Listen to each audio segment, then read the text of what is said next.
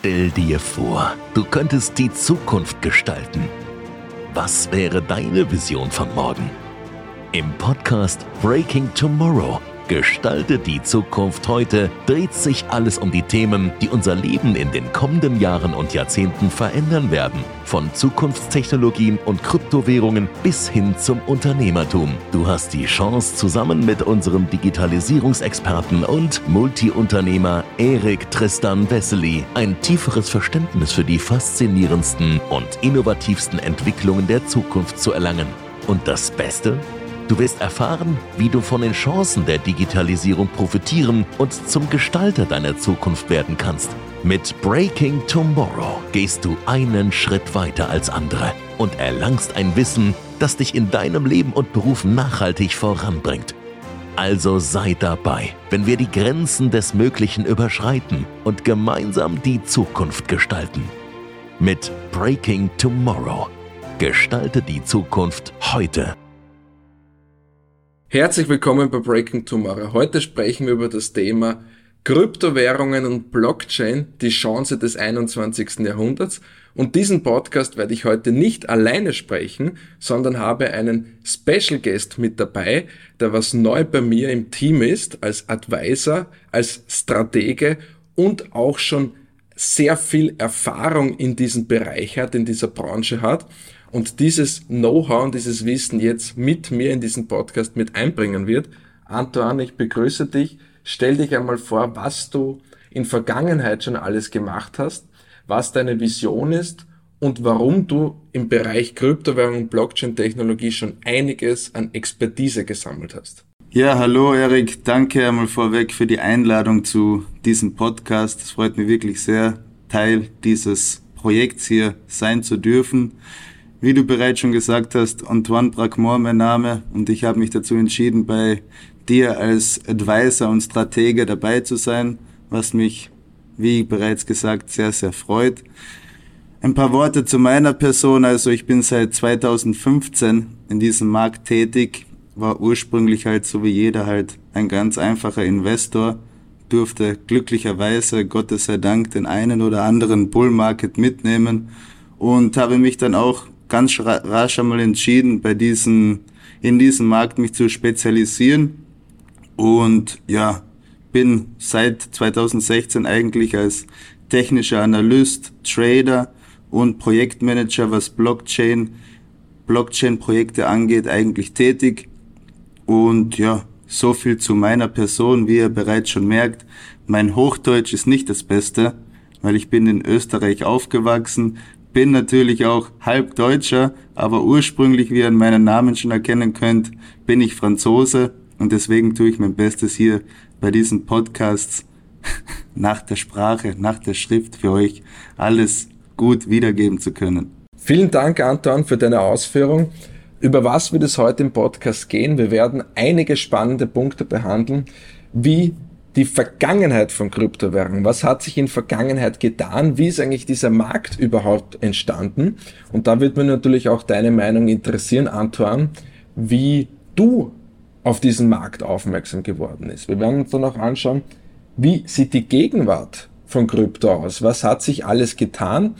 In welcher Phase bewegt sich der Markt gerade?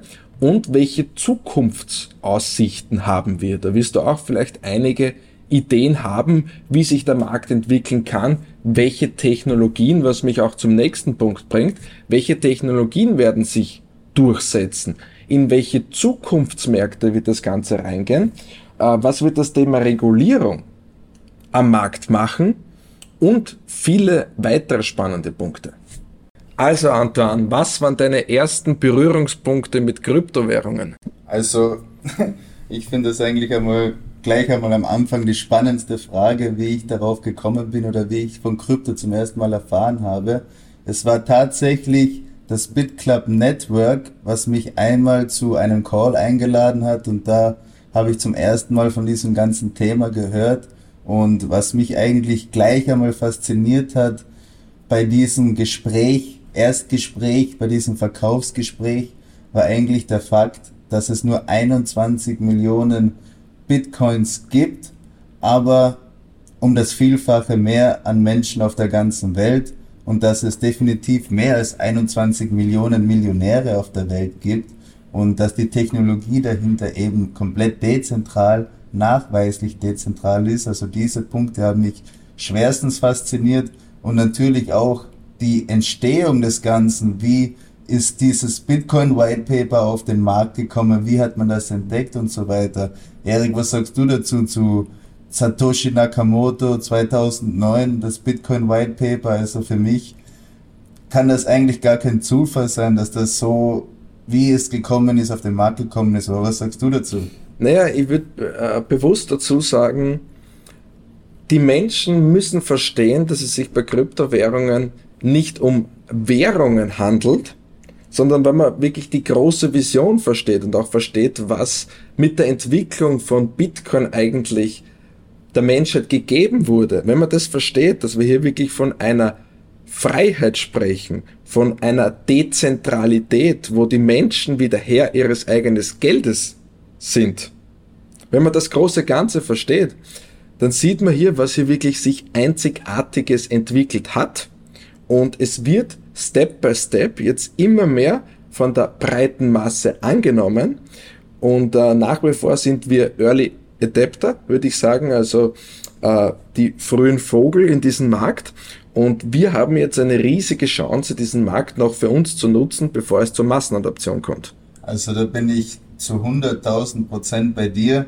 Aber um noch einmal zurückzukommen auf die Vergangenheit und was eigentlich das Faszinierendste war, das Hauptargument, um mich damit eigentlich mehr auseinanderzusetzen mit dem ganzen Thema, war auch der Fakt, dass der komplette Kontinent Afrika eigentlich einmal eingeschlossen werden kann in den finanziellen Markt, weil für Afrikaner ist es zum Beispiel nicht möglich, jetzt an, an finanziellen Instrumenten irgendwie teilzuhaben. Aber dank Blockchain-Technologie braucht man halt eben nur ein Handy und eine stabile Internet-Connection und ich habe damals schon sofort erkannt, dass das ein, riesige, ein riesiges Potenzial in sich birgt, was eigentlich bis heute noch nicht ausgeschöpft worden ist.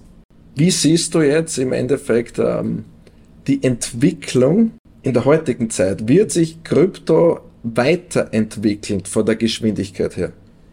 Also mit der aktuellen Marktlage, mit den aktuellen Themen, die was rund um die Finanzwelt passieren, bin ich davon fest überzeugt, dass wir uns alle noch gar nicht vorstellen können, was für einen Platz Krypto und Blockchain wirklich in der Gesellschaft einnehmen wird. Damals 2017, 2018 habe ich mir schon gedacht, dass es eigentlich ein, soll ich sagen, eine exponentiellen Anstieg geben wird der Adoption, aber den hat es immer noch nicht gegeben, weil es eigentlich mehr als Spekulationsobjekt gesehen wird. Aber jetzt, Stand heute, 2023, sehen wir wirklich die Use Cases, die was sich schön langsam entfalten, dank der Technologie dahinter. Und es wird nicht nur mehr als alleiniges Spekulationsmittel gesehen. Und das, glaube ich, wird jetzt in den nächsten ein bis fünf Jahre wirklich ein Wachstums Faktor sein, der was ja unglaublich sein wird, der was sich noch keiner vorstellen kann. Ich glaube, du hast meine Frage gerade gut beantwortet, die was mir oft die Leute stellen. Zahlt es sich jetzt noch eigentlich aus, in Krypto zu investieren oder sich mit dem Thema Krypto zu befassen? Und ich sage bewusst dazu, meiner Meinung nach definitiv, weil wir jetzt gerade erst am Anfang sind. Wir wissen ja, dass äh, 15% der Menschheit erst von Krypto überhaupt gehört hat, was es da eigentlich ist, was sich mit dieser Materie befasst. Und ich glaube, unter 5% der Weltbevölkerung sind erst in Krypto investiert. Und das bringt mich zur nächsten Frage, Antoine. Wo siehst du jetzt aktuell die größten Chancen? Weil wir wissen, der Kryptomarkt ist ja schon breit gefächert. Es äh, gibt verschiedene Altcoins mit verschiedenen Use Cases in verschiedenen Branchen. Wo siehst du jetzt das größte Potenzial? Und wo könnten wir jetzt am meisten davon profitieren?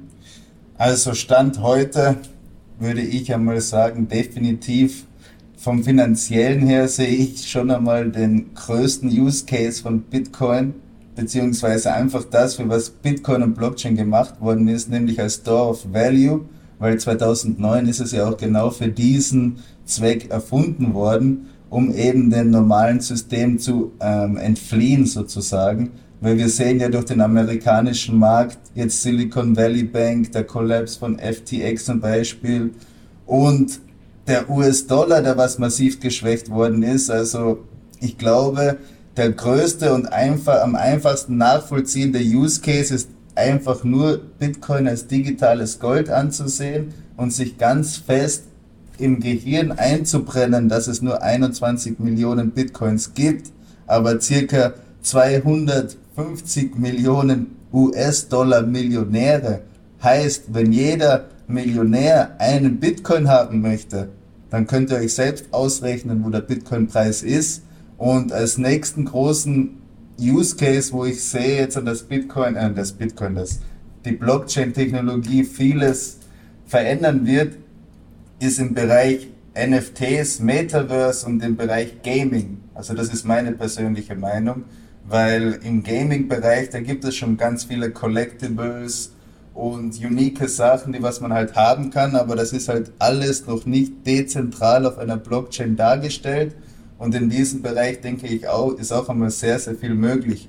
Aber es gibt so viele andere Use Cases der Technologie, aber ich glaube mal, den Store of Value und einfache Collectibles, NFTs sind einmal die, die Use Cases, die was man als Otto Normalverbraucher am schnellsten verstehen kann. So, das ist meine Meinung. Ja, sehe ich ganz genauso, ähm, weil der Einstieg wird für jeden höchstwahrscheinlich mit Bitcoin beginnen.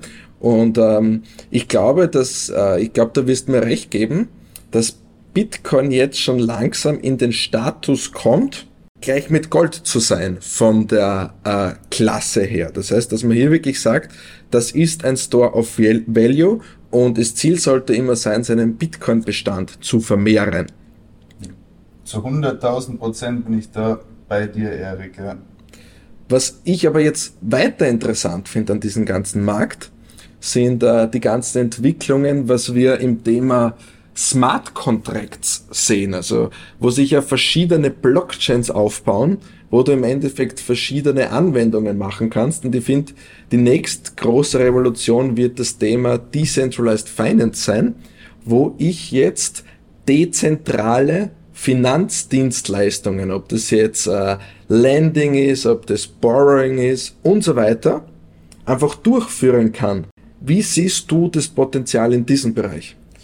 Ja, im DeFi-Bereich, da brauchen wir eigentlich auch nicht eine sehr lange Diskussion führen. Das ist definitiv jetzt schon etwas Bahnbrechendes. Das einzige Problem, was ich in dem DeFi-Markt bis jetzt noch sehe, ist einfach die Usability und die User Interfaces von den ganzen Applikationen.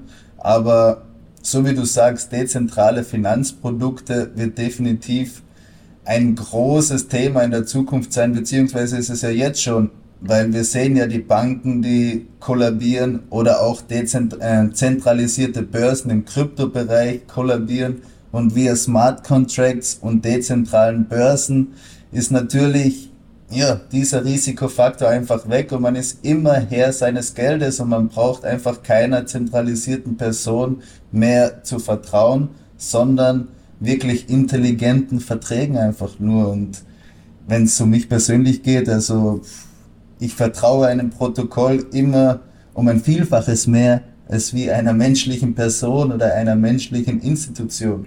Also ganz nach dem Motto, not your keys, not your coins. Ganz genau. Und das ist auch einer der wichtigsten Punkte, was wir jetzt gesehen haben, wie du es vorher schon erwähnt hast, mit dem FTX-Crash, wo ich mir eigentlich denke, jeder spricht immer von not your keys, not your coins, aber wer hat denn das tatsächlich umgesetzt? Also viele Leute, wo du denkst, die haben sehr breites Wissen in diesem Bereich, haben durch diesen FTX-Crash massiv Geld verloren aktuell, weil sie ihre Coins nicht auf ihren Ledger, also auf ihren dezentralen Wallets gehalten haben, wo ich mich eigentlich frage, warum? Also ich sehe das Problem hier, also speziell bei FTX, denke ich, ist das Problem bis vor zwei, drei Monaten gewesen, dass es noch keine wirkliche dezentrale Applikation gibt, die was wirklich ähm, Derivative Futures Trading, also Leverage Trading anbietet auf einer dezentralen Art und Weise. Aber dieses Problem wurde ja mittlerweile beziehungsweise vor kurzem auch schon gelöst und das Projekt, von dem ich rede, das heißt gmx.io, ist eine dezentrale Futures Börse. Also da kann man ganz normal wie auf FTX auch mit Hebel traden und ja, also das ist schon etwas bahnbrechendes, aber das Problem ist halt, die Leute müssen sich erst einmal an das gewöhnen und die Technologie ist eben noch so jung. Aber da die Technologie so jung ist und wir hier diesen Podcast machen und wir euch hier wirklich exklusive Tipps geben, können, kann ich persönlich nur sagen, dass ja, DeFi definitiv ein Use Case ist, ein weiterer Use Case ist, der was eine riesige Chance jetzt im 21. Jahrhundert ist. Ja. Du sagst ja, der Markt ist noch so jung und ähm, der Markt muss sich weiterentwickeln. Und äh, meiner Meinung nach, damit dieser Markt wirklich in das Thema Massenadaption reinkommen kann, und das ist das, was das institutionelle Geld jetzt noch fernhält von dem Markt, denke ich, ist das Thema Regulation von Kryptowährungen. Wie siehst du das Thema Regulation? Ist die Regulation gut? Wenn sie kommt, wie sollte eine Regulation aussehen oder ist es das Schlechteste, was den Kryptomarkt passieren kann? Ja, das Thema Re Regulierungen, das ist, glaube ich, einmal eines der schwierigsten Themen im Kryptomarkt. Also es gibt ja berühmte Pros und berühmte, berühmte Kontras und mit welchen soll ich da anfangen, weil ich würde sagen, äh, fangen wir mit den Kontra an und ich weiß, glaube ich, genau, auf was du hinaus willst. Nämlich, ähm, warum sind die Menschen zu Krypto gegangen? Weil sie ja weg von den Regulationen wollten, richtig? Ja, ganz genau. Also ich zum Beispiel, wo ich auf das Thema Krypto draufgekommen bin, war ein sehr, sehr guter oder sehr großer Fan davon, dass halt eben man komplett frei ist und dass man halt von der Regierung im Endeffekt sich komplett abkapseln kann, ja. Aber wir haben jetzt dann schon einen Punkt erreicht mit dem ganzen Markt, wo wir sagen, okay, es müssen auch Investoren geschützt werden und es müssen auch, ja, die institutionellen Anleger gewisse Spielregeln bereitgestellt werden, damit die auf Deutsch gesagt ja auch einmal ihr Geld locker lassen auf eine einfache Art und Weise, weil ja, es darf nicht sein, dass Börsen kollabieren oder dass halt ja, einfache Anleger ihr Geld verlieren durch Hacking-Angriffe und so weiter und so fort. Aber ja. Also blöd gesagt, es geht um das Thema der Säuberung, würde ich jetzt einmal sagen. Und ähm, da darf man nicht nur immer sagen, Regulationen sind schlecht, was alle Leute machen. Ich bin auch nicht der Fan von starken Regulationen, aber ich bin der Fan von klaren Spielregeln, wie du es gerade richtig gesagt hast. Und deswegen ist es einfach wichtig, hier diesen Rahmen zu legen. Und wenn dieser Rahmen da ist, würde ich eines behaupten, das wird sehr, sehr viel institutionelles Geld in den Markt reinbringen. Und wie wir alle wissen, wenn wir uns einmal das Volumen anschauen vom Edelmetallmarkt, vom Aktienmarkt, vom Immobilienmarkt, diese Märkte sind reguliert. Wenn das Thema Krypto jetzt ein bisschen besser reguliert werden würde, damit solche Sachen wie FTX und Co. bestmöglichst verhindert werden, glaube ich, dass hier sehr, sehr viel institutionelles Geld in die Märkte fließt, was diesen Markt sehr stark beflügeln wird. Und das bringt mir jetzt zu der letzten Frage, Antoine. Was ist deine Prognose für Krypto? Wo siehst du Krypto im Jahr 2025? Wo siehst du Krypto im Jahr 2030? Also meine Prognose für den ganzen Markt ist die folgende. Ich persönlich glaube, dass wir das Finanzsystem, so wie wir es heute kennen, 2025 bereits gar nicht mehr so sehen werden, wie wir es heute sehen. Also ich sehe ganz stark eigentlich, aber das ist meine persönliche Meinung, Bitcoin als die Währung des Planeten Erde oder anders gesagt die Ablösung des US-Dollars, weil es halt einfach die einzige Währung ist, die was man wirklich vertrauen kann, die was nicht inflationär aufgeblasen werden kann. Und meine Prognose für 2030 ist die folgende, nämlich dass die meisten Märkte beziehungsweise Bereiche, sei es Finanzmarkt, sei es Krankenversicherungswesen, sei es ganz andere, ganz normale Märkte, dass dort Applikationen einfach schon Vorreiter sind und benutzt werden von der groben Masse der Welt, aber halt 90 Prozent der Menschen gar nicht wissen, dass es alles dezentralisierte Protokolle sind. Das sehe ich ganz genauso. Also es wird sich sehr, sehr vieles auf die Blockchain abwickeln und ich sage immer bewusst dazu, alles, was digitalisierbar ist, wird, wie wir wissen, auch digitalisiert. In diesem Sinne, Antoine, hat mich sehr gefreut, dass du heute mit dabei warst und mich würde es natürlich noch mehr freuen, wenn du in Zukunft auch bei weiteren Podcasts mit dabei bist. Ja, danke noch einmal für die Einladung. Es hat sehr, sehr viel Spaß gemacht, über diese ganzen Themen einmal zu reflektieren, weil wenn man in dem Markt tagtäglich drinnen ist, dann denkt man ja eigentlich über diesen ganzen Sachen gar nicht mehr so viel nach, weil es ja alles so selbstverständlich ist. Und es freut mich dann wieder einmal eine Einladung von dir erhalten zu dürfen bei dem Podcast-Format Breaking Tomorrow. Breaking Tomorrow. Gestalte die Zukunft heute.